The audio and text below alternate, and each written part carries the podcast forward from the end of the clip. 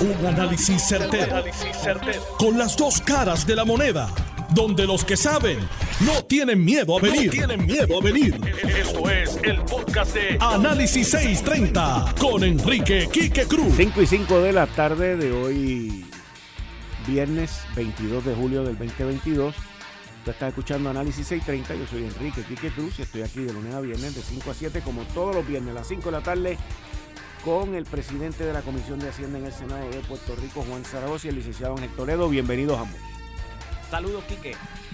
Saludos, Quique. Zaragoza por aquí. Gracias. gracias. Muchas gracias. Tenemos hoy varios temas. Estábamos hablando sobre el cargamento de drogas en, la cárcel de las cucharas. Y, y, Zaragoza tiene un descriptivo bien interesante de que lo voy a dejar para que él lo explique más adelante, no va a ser ahora, pero tiene un descriptivo bien interesante de, cómo es que es tan y tan raro que eso haya ocurrido en la cuchara, pero lo voy a dejar más adelante para que él se los explique, porque de verdad tiene, tiene todo el sentido lógico del mundo. Y también con nosotros, como, está, como siempre, todos los viernes a las 5 de la tarde, el licenciado Ángel Toledo. En línea telefónica ya tengo al ingeniero Josué Colón. Buenas tardes, ingeniero. Bienvenido a Análisis 630. Muchas gracias. Buenas tardes, Quique. Buenas tardes para usted y toda la audiencia de su programa en Noti1. Conmigo aquí está el presidente de la Comisión de Hacienda en el Senado, Juan Zaragoza, y el licenciado Ángel Toledo. Saludos a, ambos. Bueno. Un privilegio estar con ustedes. Bueno, eh, ingeniero, de momento aparecieron unos chavitos por ahí. ¿Cómo, ¿Cómo ese dinero surge y cuándo ese dinero sería efectivo en la factura de la gente? Ah, y by the pues way, by the way, está lloviendo para arriba. Cuidado con los embalses, porque aprobaron ahí la reparación de unas plantas, pero me habla de eso más adelante, porque eso es bueno, estamos enfocados de nuevo, estamos enfocados. Muy bueno, Quique, como, como acabas de decir, muy bueno para Puerto Rico, muy bueno para el sistema eléctrico y muy bueno para los clientes, que son los importantes aquí de, vamos a empezar por ahí. ¿De cuánto estamos hablando para Aguirre y para Palo Seco? Y si de lo que estamos hablando también es de cambiarlo de, de diésel a, ciclo combinado o a gas natural o ambas. Pues mira, estas, estas mociones o estos o estas reparaciones, para hablar Con, con corrección y propiedad, están relacionadas con reparaciones que eh, nosotros eh, entendemos que son necesarias eh, para mantener la confiabilidad del sistema y la y la resiliencia del mismo mientras eh, continuamos con la transición del sistema eléctrico de Puerto Rico a uno con fuentes principales eh, de energía renovable. Mediante esa, mediante estemos, mientras estemos en esa transición, es importante que el sistema de generación que tenemos pueda ser uno confiable y que pueda proveer la demanda de energía, cualquiera que ésta sea, eh, para que no se interrumpan ni los negocios, ni se interrumpa la actividad económica, y obviamente la calidad de vida de todos los ciudadanos que recibimos aquí. Por eso es que es importante el mantener las unidades, mejorarlas eh, y mantenerlas en cumplimiento ambiental. En el caso de, la, de esto que se aprobó, son reparaciones que tenemos ahora mismo en curso. Esa reparación que está en Aguirre, nosotros la comenzamos a realizar mientras teníamos la reclamación y la solicitud ante el negociado eh, eh, de que se nos autorizara. La importancia de que se autorice esa reparación, como se acaba, ¿verdad? como tú lo acabas de mencionar, es que nos da la posibilidad de, eh, de reclamar el costo de esa reparación, que es en particular es de sobre 20 millones de dólares, a FEMA y que FEMA entonces haga la evaluación correspondiente y determine eh, eh, la cuantía que nos va a reembolsar de esa, que con las nuevas guías debe estar cerca del 90% del costo de esa reparación. Esa es la importancia de esas eh, resoluciones que acaba de, ¿verdad? Que acaba de, o de esas reparaciones, debo decir, que acaba de aprobar el negociado y que nosotros algunas las tenemos en curso ya y otras las vamos a realizar en la, en la, ¿verdad? En los próximos meses, conforme al programa de conservación del sistema eléctrico. Eh, Josué Zaragoza por aquí, una preguntita. Eh, ¿Cómo no? Buenas tardes, senador. Buenas tardes. Eh, eh, considerando la, crisis, ¿verdad? En, el, en la cadena de suministros que hay allá afuera, que uno va a las tiendas y no consigue ni un tornillo.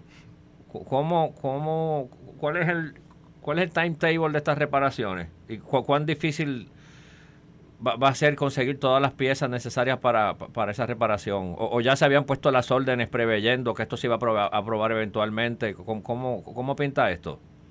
Por ahí, por donde usted acaba de mencionar, senador, nosotros, eh, eh, bueno, ¿verdad? Reconociendo que la cadena de suministro no es la misma que existía antes de eh, ¿verdad? la pandemia y, y, y definitivamente eh, se empeoró también luego de la guerra entre Ucrania y Rusia. Nosotros, cuando llegamos aquí a la autoridad, y bajo ese escenario que estaba la pandemia todavía, eh, ¿verdad? Aunque no era en su momento pico, pero estaba todavía, y ahí comienza también la guerra, eh, nos adelantamos, pusimos órdenes de piezas, hicimos contratos de servicio, todo se hizo ah, con anticipación, de manera tal que cuando llegara esta aprobación ya nosotros estamos con las reparaciones en curso.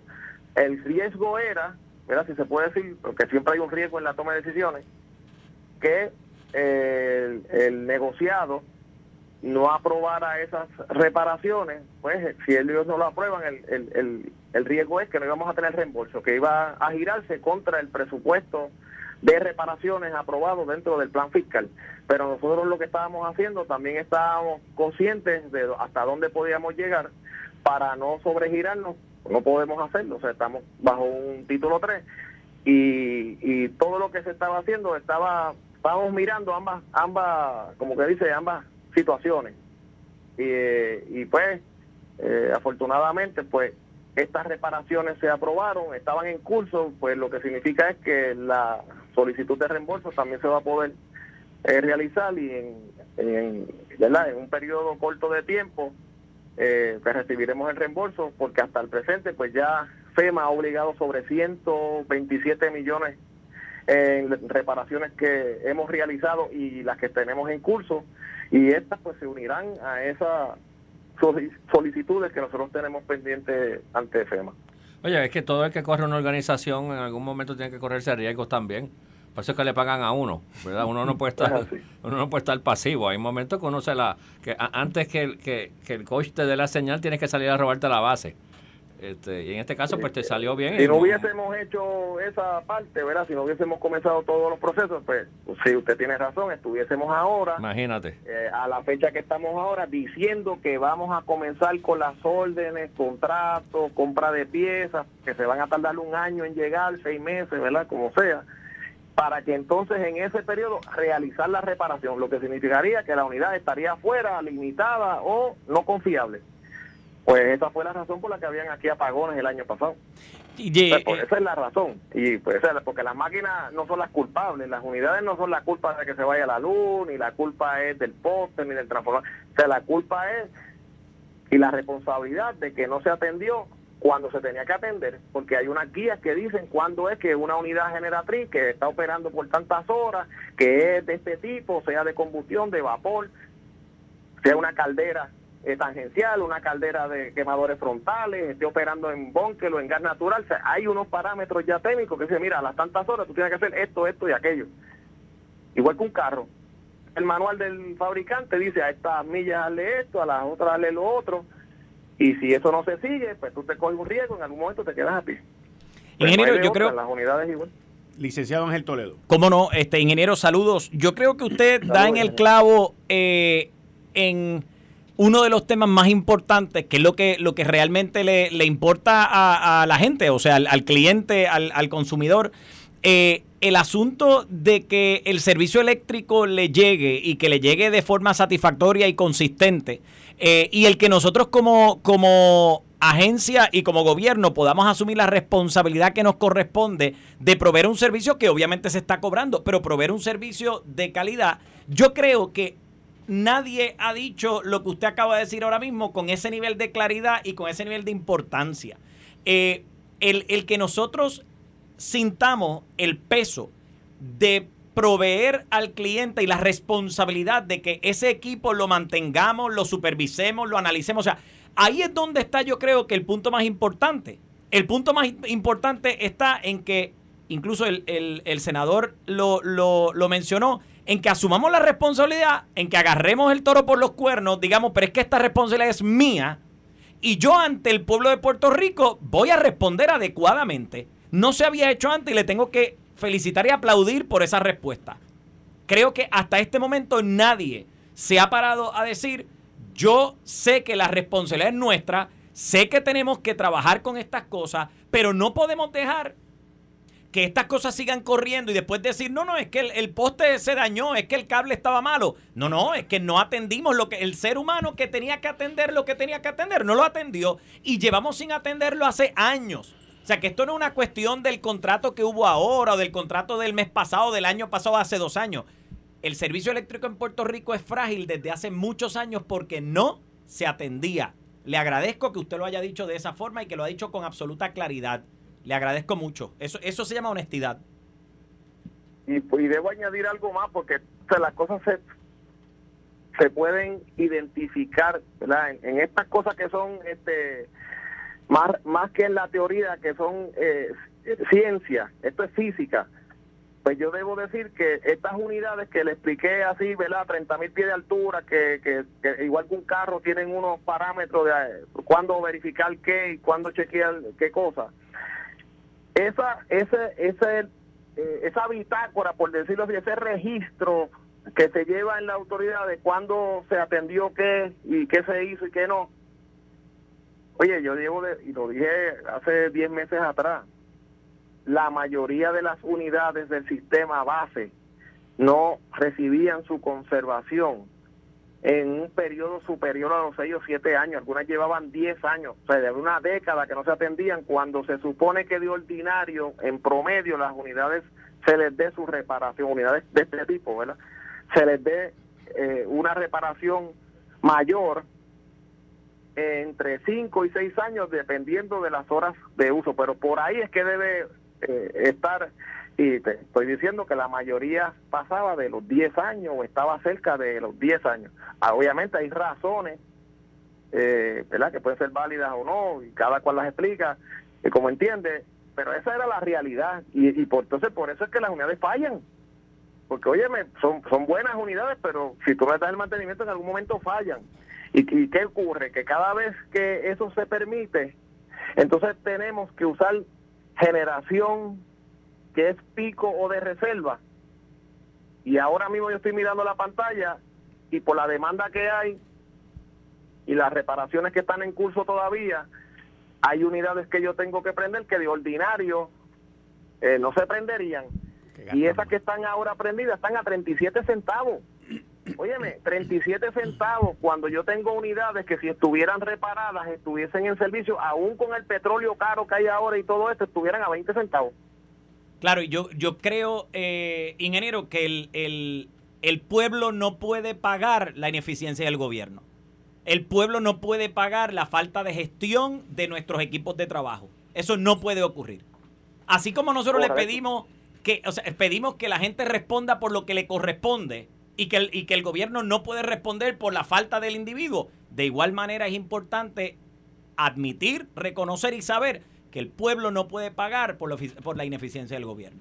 Le agradezco Correcto. Y, y, y yo estoy yo concurro con eso. O sea, nosotros ni, ni, ni la empresa privada ni el gobierno puede eh, operar bajo un régimen de ineficiencia. O sea, en algún momento ese negocio quiebra. O sea, de donde esté, no hay, no hay manera. no, hay, un solo negocio que pueda operar de esa forma. O sea, incluso eso, eso se enseña Ingeniero, eso se enseña en las universidades, eso se le enseña a ingenieros, se le enseña a empresarios. Ahorita hablaba con el, con el senador de Six Sigma. Oye, ¿cuánta gente no, no se ha certificado en Six Sigma y sabe precisamente lo que es eficiencia, lo que es eficiencia de procedimiento, lo que es eh, hacer un proceso lean, un proceso control de costo, control de calidad, claro, de cosas que tiene que ver con eso. Claro, ninguna ninguna corporación puede operar con tanto con tantos problemas y mucho menos si los problemas son culpa de ellos mismos. Entonces, esta es una buena ocasión para que la gente entienda, ¿verdad? Que, que el,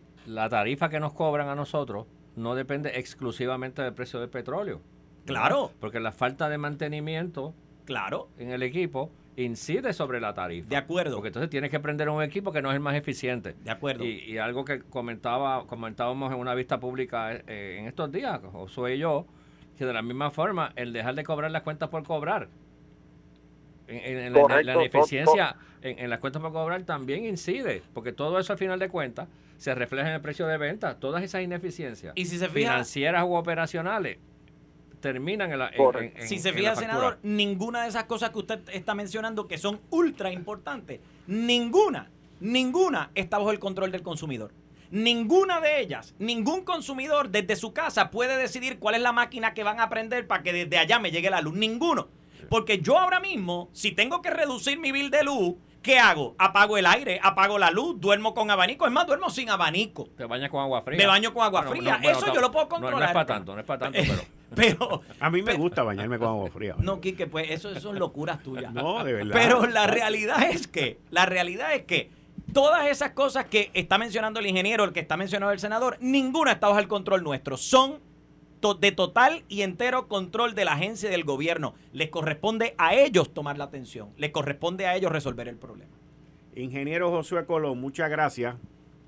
¿Cómo no, Quique? Y, quisiera, si me lo permite, adelante, adelante, eh, adelante. Porque esta conversación es muy interesante y, buena y yo espero pues, que los clientes de la autoridad que estén escuchando su programa pues sean muchos y puedan eh, ¿verdad?, beneficiarse de esta conversación. O sea, cuando en estos días salió de que si nosotros nos oponemos a que se diera o se otorgara un beneficio por un reembolso que supuestamente nosotros teníamos y que nosotros, la Autoridad de Energía Eléctrica, por lo menos este servidor, no nos oponemos a transferir ningún tipo de eficiencia que nosotros logremos directamente a los clientes. De hecho, eso es lo que se supone que ocurra.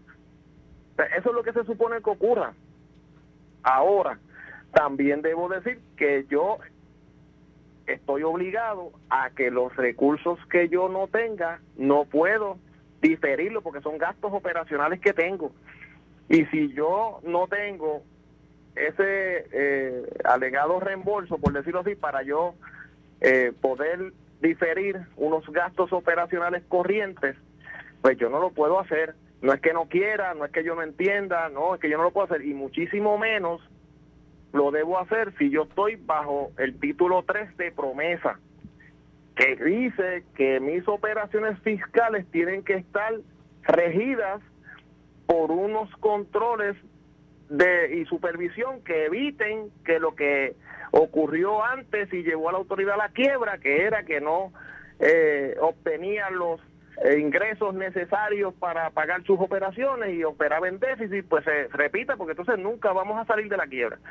Y que entre en un, en un, eh, en un patrón de eh, corrección fiscal. Entonces, ajá, pues entonces ahora lo voy a hacer, como dice, como dice el refrán, lo voy a hacer peor que antes. Entonces ahora, bajo el título 3, bajo el control y supervisión de un juez de quiebra, bajo una supervisión de una junta nombrada por el presidente y aprobada, eh, pues yo voy entonces a regalar lo que no tengo. Pues, pues yo no puedo hacer eso. Pues si lo quiere, si otra agencia lo puede hacer, pues que lo haga, pero yo no lo puedo hacer. Y eso es todo. O sea, tan pronto nosotros tengamos, como hemos hecho en el pasado, todos estos reembolsos siempre los vamos a diferir, todo lo que sea relacionado con el costo de combustible, que es un pastro. Pero lo que no tenemos, no lo podemos dar. Eso no significa, como dije al principio de la conversación, que aquellos fondos que nosotros sigamos identificando, como esa carta de crédito que llegó de casi 22 millones, que está relacionada con unas reclamaciones a los suplidores que no han provisto el combustible según se le según contratado, pues óyeme, cuando llegó la carta de ya el acuerdo entre las compañías de que me de, esta es la multa y me la tiene que pagar, se emite el pago como uno dice, que es la carta de crédito, pues ya yo lo tengo en mano pues entonces sí puedo notificar que se hizo de inmediato. Mira, tengo esto para que lo consideres la reconciliación que estás haciendo. Además, bajaron los precios, se hizo un análisis de mercado, se proyectó eso. Eso cambió con la proyección que se hizo en mayo, la nueva cambió. Mira, eso refleja que dentro de la demanda y cómo se va a despachar esa energía y las unidades que van a haber disponibles y el despacho económico de las mismas puede haber un surplus, como uno dice, proyectado de 60 millones. Ah, pues también lo, digo, lo tengo aquí, eso se puede transferir, porque esa es una proyección que es bastante eh, eh, probable que ocurra. Pero especular sin una base técnica, sin un análisis sin, y sin yo contar con los recursos ya en caja, pero pues obviamente esa parte pues yo no la puedo avalar. Muchas gracias, José Colón, muchas gracias. Cómo no, Quique, gracias a ustedes y buen fin de semana. Buen fin de semana. Y ustedes escucharon al ingeniero Josué Colón. Bueno, empezando el fin de semana con casi dos centavos menos en el kilovatio, ahora esperando a que el negociado de energía pues emita la resolución de cuándo ese dinero va a ser efectivo en la factura. Ya hay gente que ha pagado parte del mes de julio en su factura, porque ha habido gente que le llegó con siete días de julio, ocho días de julio, y según va progresando el mes, la gente está pagando dentro del mes. Así que, ¿cómo van a hacer eso? Pues puede ser que lo, lo extiendan, o sea, que en vez de ser el primero de julio efectivo, que sea efectivo el primero de agosto, y así todo el mundo entre en el mismo ciclo. Vamos a ver qué hace el negociado, pero por lo menos el negociado pues se encarriló hoy previo al fin de semana largo aquí en Puerto Rico. Eh, estás escuchando el podcast de Noti1. Análisis 630 con Enrique Quique Cruz. 5 y 31 de la tarde de hoy, viernes 22 de julio. Te estás escuchando Análisis 630. Yo soy Enrique Quique Cruz y estoy aquí de lunes a viernes de 5 a 7 con los compañeros siempre aquí de los viernes, el senador Juan Zaragoza y el licenciado Ángel Toledo. Eh, eh, Zaragoza y yo estábamos hablando antes de comenzar el programa y luego llegó Ángel sobre el cargamento de droga de los 50 kilos de cocaína que llegaron a la cárcel La Cuchara en Ponce. Y, continúa tú en la conversación. Juan Zaragoza. Aquí que eso entró Ángel, que, que si algún negocio aquí e internacionalmente opera con los más altos estándares de logística, de control de calidad, eh, un negocio que tiene el mayor nivel de intolerancia al error, al punto que el error te cuesta la vida, imagínate, es el negocio de las drogas. O sea, es más probable que FedEx le entregue tu paquete al vecino eh, a, que, a que llegue un cargamento a donde no es. Esa fue la, cuando yo vi la noticia, yo dije, oye, esto no, no puede ser, no, no, no. Ese fue tu razonamiento. ese fue mi razonamiento comercial. Exacto, sí. Oye, muy acertado también. O sea, yo, yo te escuchaba y yo decía, es verdad, tienes razón. Más eh, probabilidades tiene que, te, que lleven un cargamento de Federal Express a otro sitio que caiga un cargamento de droga donde no es. Claro, y, Ángel. Y, si vemos cualquiera de nosotros que hemos visto cualquiera de las películas que tienen que ver, y, esto no porque sea de películas, es que es verdad, cualquiera de las películas que tiene que ver con trasiego de droga sabe que la gente, por mucho, mucho menos que eso, muere cuando cosas como esas ocurren. A mí la parte que me preocupa... ahí, en ese negocio no te mandan un memo al file. No, nada que ver, nada que ver. Hay warning. No, hay un warning, ni, ni, te dan este extra training, adiestramiento nuevo para que, para que no se te olvide dejar la droga donde la tenías que drogar, eh, que dejar, perdón.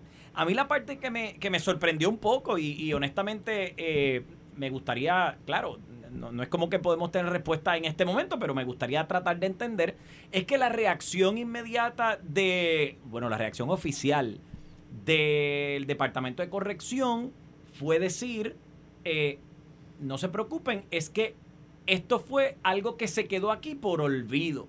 Y yo honestamente me, me, nuevamente me ponía a pensar y lo llevaba un poquito al absurdo y decía, ¿cómo, cómo, yo, cómo yo veo a, digamos, al manejador del cuadro telefónico de corrección agarrando el teléfono y esperando, mire, don fulano, es que dejó aquí 50 kilos de droga, se le olvidaron aquí. Es que no tiene ni sentido la explicación de que fue un olvido o un descuido, creo que fue la palabra.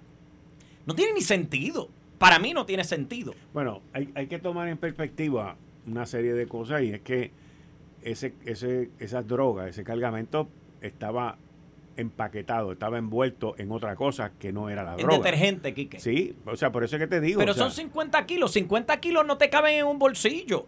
Por eso te digo, pero ahí hay un montón de gente que hay para lavarle la ropa. Está bien, yo entiendo, pero... es, mucho el detelente, es mucho el detelente que se usa. Tiene que haber un receiving report, tiene que haber un video de la compañía de entrega. ¿Quién lo entregó? ¿Quién estuvo aquí? bueno, lo, que sí les puedo decir es que la secretaria de Corrección no tiene toda la información, no tiene la información, pero sí, a mí me explicaron anoche que los federales tienen toda la información y tenían toda la información desde antes que el cargamento llegara allí. O sea, que esto era un como, como un, tipo de, entre comillas, de entrampamiento o algo así. O sea, vamos a llevar esto ahí a ver quién lo... No, no, no, no, no. De la manera que a mí me lo explican, y la, la pregunta surge de que llama la atención el que primero dejaron el cargamento de, de cocaína allí en la cárcel. Pasan tres días ¿ok? Y nadie toca el cargamento en la cárcel. Claro. O sea, nadie fue por allí, como salen las películas también, con un cuchillito a romper y se lo ponen en la lengua a ver si es bueno el, el detergente. Debe ser que, había mucho detergente todavía y no tenían que llegar a ese. Y entonces, nadie toca el cargamento, nadie hace nada con el cargamento. ¿Ok?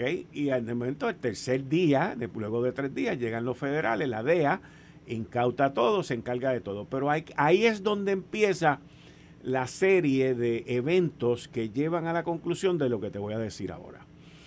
Y es que en menos de 24 horas, desde que los federales incautaron la droga, había un gran jurado acusando, había tres arrestos de unos individuos y los federales anunciando todo esto que te acabo de decir.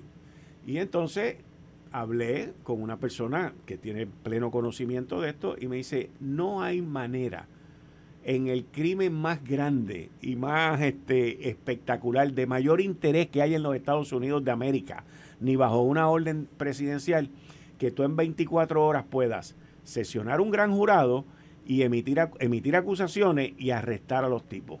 Me dijo, todo eso no ocurre en 24 horas, eso está en las semanas en hacer. Eso pasa en las series que yo he estado hablando ahorita, en esa serie. No quiero mencionar ninguna para que la gente no, pero eso pasa en las series. Entonces, él me dice, por lo tanto, a base de la experiencia que yo tengo, me dice la persona, eh, el gran jurado estaba sesionando sobre ese transporte de droga y los federales sabían de la A a la Z, desde que esa droga llegó a Puerto Rico, sabían el curso y el transcurso. Y sabían que eso estaba allí parqueado y decidieron ver si alguien hacía algo con eso. Sabía quién, quién reclamaba el paquete extraviado. Exacto, exacto.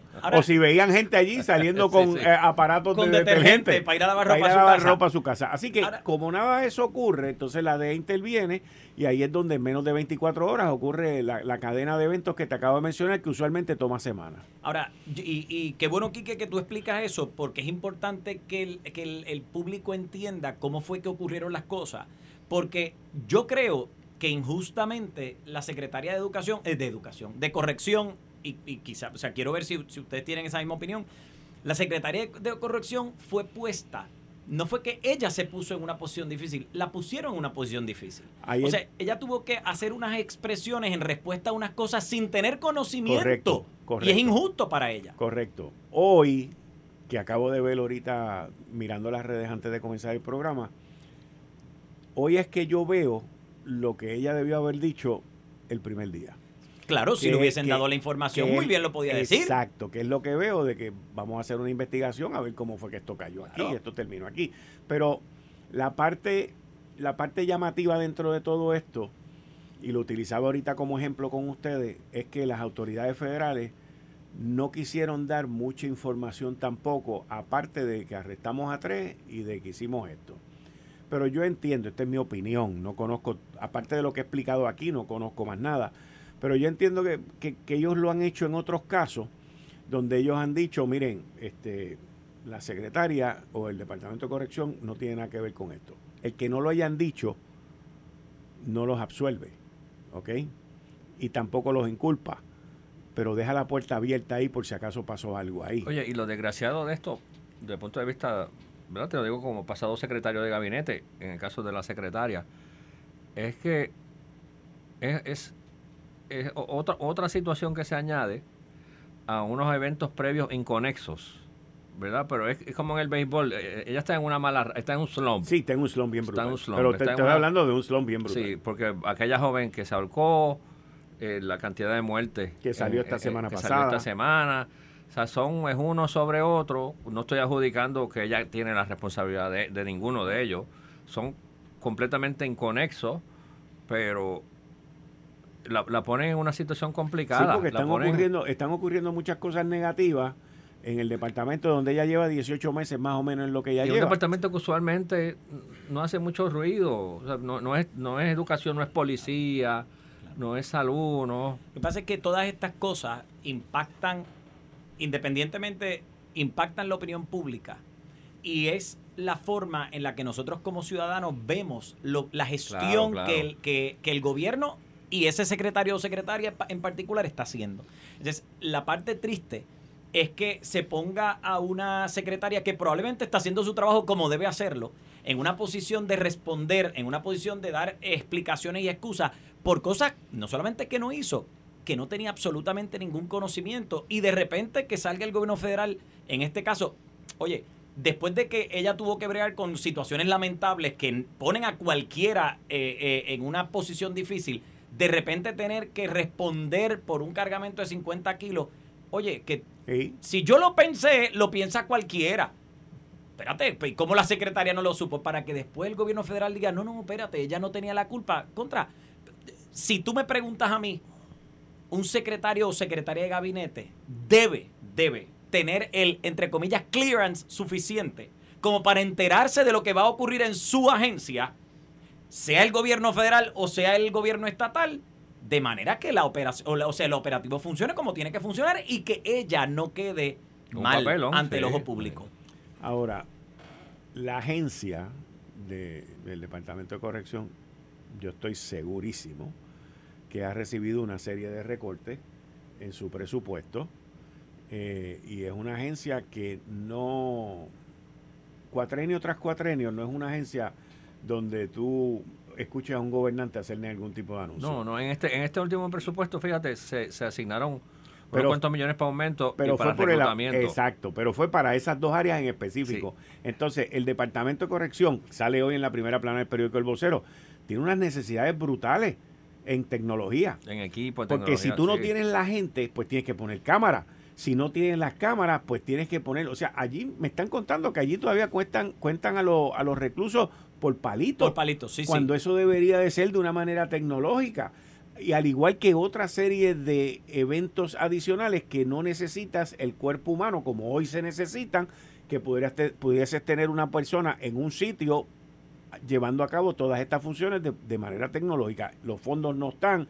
Lo, el aumento en presupuesto que recibió corrección es prácticamente para aumento de salario y reclutamiento, de guardias penales que están bajos. Claro. Entonces, no tienes dinero ni para reparar el, aire acondicionado o, la, o la manigueta de la pluma. o sea, y entonces el, sitio se está cayendo en cantos también, vamos a estar claros. Y que era lo mismo que decía ahorita en relación con eh, los equipos de energía eléctrica. El ciudadano no tiene por qué responder por las faltas de mantenimiento que, que debieron atenderse adecuadamente en su momento. Eh, sabemos que todas estas cosas sufren de deterioro y sabemos que con el paso del tiempo se deterioran más, pero si nosotros como, como, como gobierno tenemos la, la práctica, la costumbre de darle mantenimiento a las cosas, sabemos que entonces el cantazo es mucho menor cuando nos toca reparar. En este momento no solamente no hemos atendido a los empleados, no hemos dado eh, eh, el aumento correspondiente, no hemos reclutado los oficiales correccionales necesarios. Pero además de eso, tenemos que atender los equipos, tenemos que atender el personal, y, no tenemos dinero para eso. Si se hubiese atendido en su momento, pues mira, quizás la cosa fuera distinta. Juan, yo quiero cambiar el tema, y Ángel, quiero cambiar el tema. Tú fuiste secretario de Hacienda y, viste la parte financiera, además de tú haber venido del sector privado los municipios. E, es el tema que quiero tocar ahora, los municipios. Los municipios eh, se han convertido en, un dolor de cabeza para la Junta de Supervisión Fiscal y hasta para el mismo gobierno central. Por un lado tú tienes a los alcaldes diciendo, tú me has puesto unas cargas a mí que no son mías, que no deberían de ser mías, pero que yo soy el que las estoy cargando, que son los de, los de retiro, los del plan de salud y todo ese tipo de cosas. Por otro lado, Tienes entonces la Junta de Supervisión Fiscal diciendo que si hay demasiados municipios, que hay que hacer cambios, que si este, sean más eficientes. Pero honestamente, y esto tú lo sabes por, por tu conocimiento de las finanzas y, y, de la contabilidad, que tú puedes juntar cuatro departamentos de contabilidad en uno y lo puedes automatizar y lo que vas a sacar son chaverías. No vas a sacar los millones de dólares que hacen falta aquí en términos de eficiencia. Porque las eficiencias que se están buscando son unas sumas enormes de millones de dólares y no cientos de miles de pesos, cuando estás hablando de 78 municipios. ¿Cómo tú ves esta situación y qué soluciones tú le ves a esto? Mira, aquí que el problema con este tema es un tema que, levanta mucha pasión hacia, en los dos bandos, ¿verdad? Y, yo agradezco, ¿verdad?, tener este espacio para discutir esto con calma aquí. Yo vamos a empezar por, por el principio, ¿verdad? donde se debe empezar. El, la entidad eh, responsable principal de, de, proveer los servicios esenciales a la ciudadanía es el gobierno central. El gobierno central eh, crea unas subdivisiones políticas que son los municipios, principalmente como herramientas para poder llevar esos servicios esenciales a, la ciudadanía. Hay una realidad que aunque la isla es pequeña, aquí los municipios no son homogéneos, ni en población, ni en capacidad productiva, capacidad comercial, ni en acceso. Eh, son, aquí hay, los municipios son extremadamente dispares, o sea, tú no puedes eh, eh, eh, comparar la capacidad de generación de ingresos de un municipio de la montaña con un municipio de la costa o del área metropolitana. Eso obliga, en la medida que el, gobierno central sigue siendo responsable de asegurarse que se le ofrecen los servicios esenciales a la ciudadanía de forma uniforme en toda la isla, obliga a la existencia de algún alguna herramienta que igualice, ¿verdad? Que, que, que, nivele, porque porque Maricao no es San Juan, ¿verdad? Y, y por más por más eficiencia que tú le pidas al alcalde de Maricao en términos de reducir gastos y en términos de maximizar sus ingresos, hay unas realidades, ¿verdad?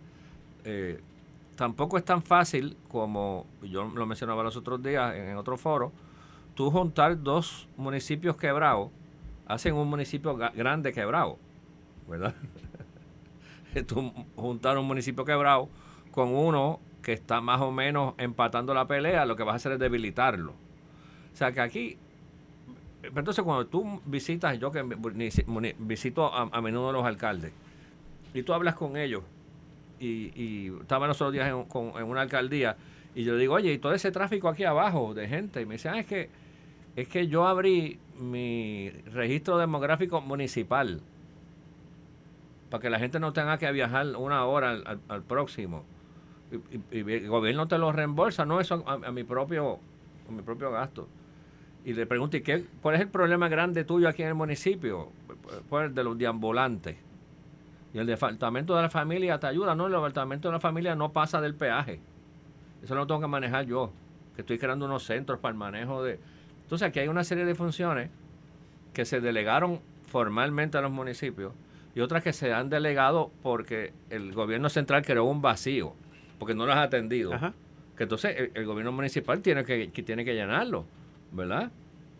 Entonces, pues, o sea, no es, tan no es un problema tan fácil. Eh, entonces, por otro lado, el gobierno central también por décadas, a través del, programa de incentivos industriales, le ha dado, ha, sido espléndido consiguiendo... regalando lo que no es de ellos. Regalando lo que no es de ellos. Eh, anoche mismo yo estaba en una actividad en, un pueblo de la isla y me decían el alcalde, y sí, tenemos una fábrica aquí, y, el, gobierno estatal le dio 100% de exención al árbitro de construcción y 100% de construcción, contribución sobre la propiedad. Pero entonces, ¿qué me deja aquí? Lo que los empleados almuerzan en las cafeterías aquí del pueblo. Oye, o sea, que no, hay que verlo, hay que verlo de forma balanceada, este, porque al final de cuentas lo que queremos es que a la ciudadanía se le se le dé un nivel de, de, servicio, ¿verdad? Que sea lo más homogéneo posible, considerando toda esa gran diversidad que tenemos en, Puerto Rico. Este, pero a eso tú lo sazonas con la corrupción, con los, arrestos de alcaldes. Entonces la gente se prejuicia, pues estos alcaldes son todos unos pillos. Entonces el, debate se, se desvirtúa, ¿verdad? Y el, eh, eh, yo creo que nosotros tenemos que mirar esto desde diferentes perspectivas y obviamente no, no, no vamos a, resolver el mundo en 10 minutos, eh, pero sí es bueno que tengamos la discusión y que la empezamos a tener ahora. Yo creo que hay un principio de eficiencia que nosotros hemos tenido grandes personas pasar por diferentes agencias de gobierno, líderes importantes eh, que han estado en, en, nuestro gobierno, no solamente en agencias, sino también dentro de Fortaleza. Pero han olvidado principios básicos que se aprenden en, en la universidad, en grados primarios de la universidad, y son principios de eficiencia, de manejo de eficiencia, de, de eh, agilidad en procedimientos, de cómo yo convierto una idea en ejecución de una forma rápida, adecuada y eficaz. Eh, y esa parte se nos está olvidando. En el manejo del gobierno, y eso era lo, primero que que quería decir, en el manejo del gobierno hemos olvidado que los principios que, que impactan la corporación pública también pueden, eh, perdón, la corporación privada también pueden impactar adecuadamente y positivamente la corporación pública.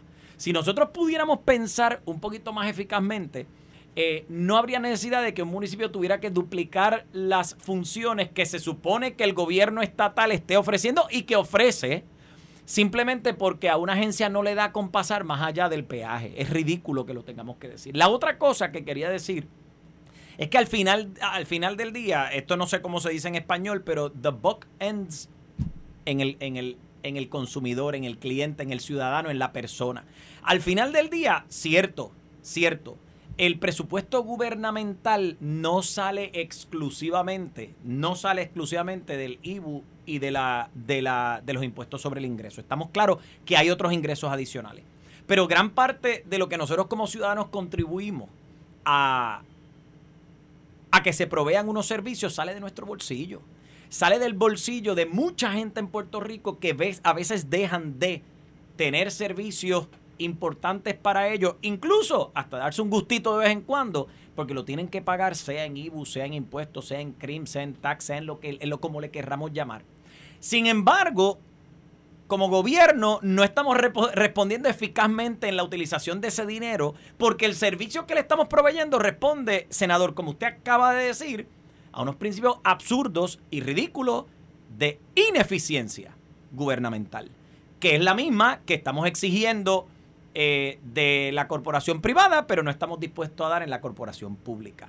Si nosotros como, como gobierno nos sentáramos a pensar cómo podemos ser más eficientes en el uso del ingreso que estamos recibiendo, no tendríamos que estar hablando ni de la reducción de municipios, porque mire, vamos a decirlo honestamente, hay un orgullo particular de las personas que vienen de estos municipios. Dile a alguien de las Marías que tú les vas a desaparecer su municipio, pues porque es menos importante.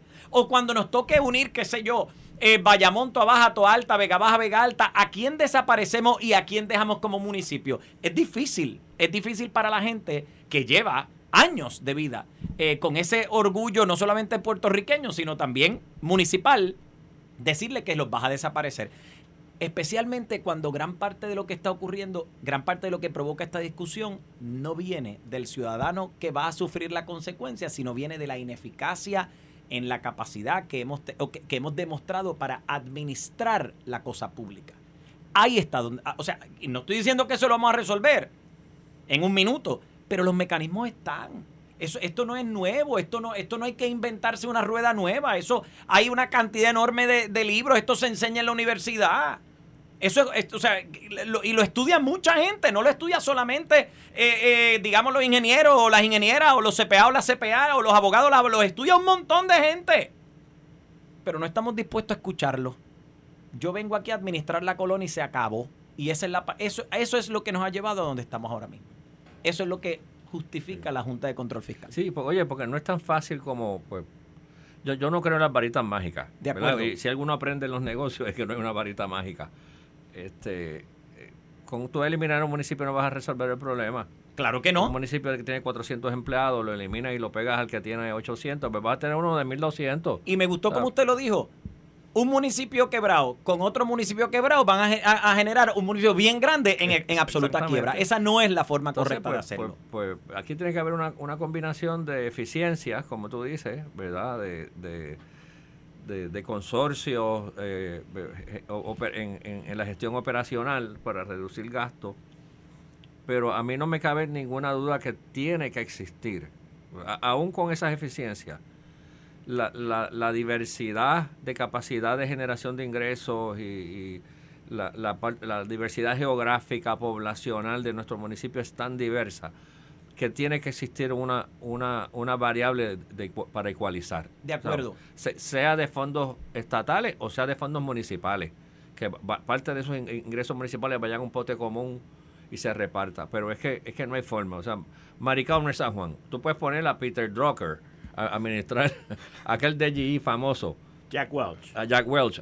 y, y, Maricao, tú sabes, pues tiene unas limitaciones geográficas, poblacionales, de, capa de generación Pero su gente no es menos importante que la de San Juan. Pero su gente se merece el mismo nivel de servicios esenciales que San Juan. Absolutamente de acuerdo. Y esa responsabilidad en el, el, gobierno central no la puede, no la puede eh, delegar. Hay, hay unas áreas que dentro de todos los trabajos que se han hecho, los trabajos que hace la Junta y todo esto, eh, con los municipios, que no se mira, porque no quieren que se mire. O sea, la, la Junta y el grupo que ha trabajado con esto de los municipios no lo quiere mirar, que son las responsabilidades o las cargas que el, el gobierno central le ha, le ha tirado encima a los municipios. Oficial y, no oficial. Exacto. Y por vacío, por, Juan, Juan habló sobre estos créditos y, y de que no paguen contribuciones, una cantidad de empresas que se establecen allí y, y, y, quién recoge la basura de toda esa gente que va allí, porque ponle que no vivan allí, pero esa gente comen allí, usan las carreteras de allí, el comercio y todo ese tipo de cosas. Ah, pues ahí tiene actividad económica, sí, pero a mí lo que me toca es un chavito de, esa vaina y, y, a ti tú te, y tú te llevas 10 chavos y medio. A mí me llamó la atención y yo lo encontré tan absurdo la notificación de Netflix esta semana. Sale la notificación de que de ahora en adelante te vamos a cobrar el IBU. Pero no dicen que te van a cobrar el 11.5 centavos, dicen que te van a cobrar el 10.5. ¿Y por qué no te cobran el 11? La gente me dirá que yo estoy del cara por lo que voy a decir. Sí, del municipal. Sí, pero ¿y por qué no cobran el municipal? ¿Y dónde están esas casas? ¿Dónde están esas casas? Sí. Claro. O sea, ¿y por qué no cobraron ese chavito para los municipios también? Cuando tú compras cualquier cosa fuera de Puerto Rico, y, Netflix es una compra fuera de Puerto Rico, allá, toda esta gente de allá te están cobrando el 11.5%. ¿Y por qué Netflix tiene que ser el 10.5%?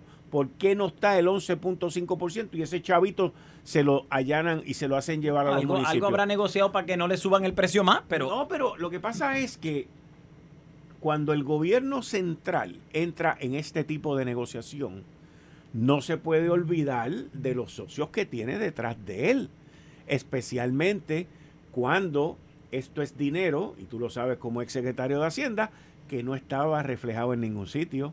O sea, esto, es pura ganancia. Esto es pura ganancia.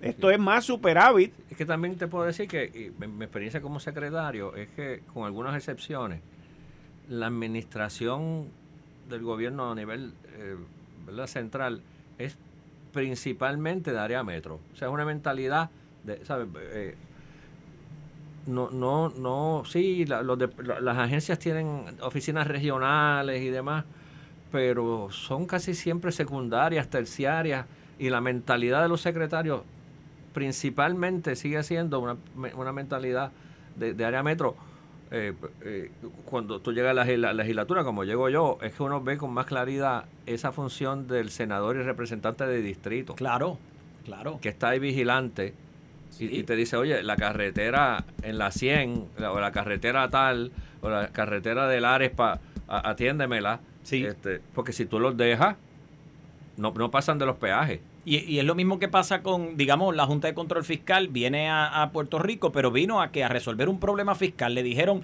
hay que cortar, eh, voy a simplificarlo, hay que cortar dos millones de pesos. Pues buscan dónde hay dos millones de pesos y los cortan. Ellos no te preguntan a quién eso afecta. Ellos solamente quieren cuadrar la caja. Ese es el problema, Quique. El problema grave es que no estamos haciendo las cosas pensadas, las estamos haciendo para resolver. Ahí es donde está la situación. Juan Zaragoza, muchas gracias. Nos vemos el viernes próximo. Gracias a ti, Kiki. Ángel, muchas gracias. Vale. Saludos, Ángel. Gracias a ustedes. Usted está escuchando Análisis 630. Yo soy Enrique Quique Cruz y estoy aquí de lunes a viernes de 5 a 7. Esto fue el podcast de Notiuno. Análisis 630 con Enrique Quique Cruz. Dale play a tu podcast favorito a través de Apple Podcasts, Spotify, Google Podcasts, Stitcher y notiuno.com.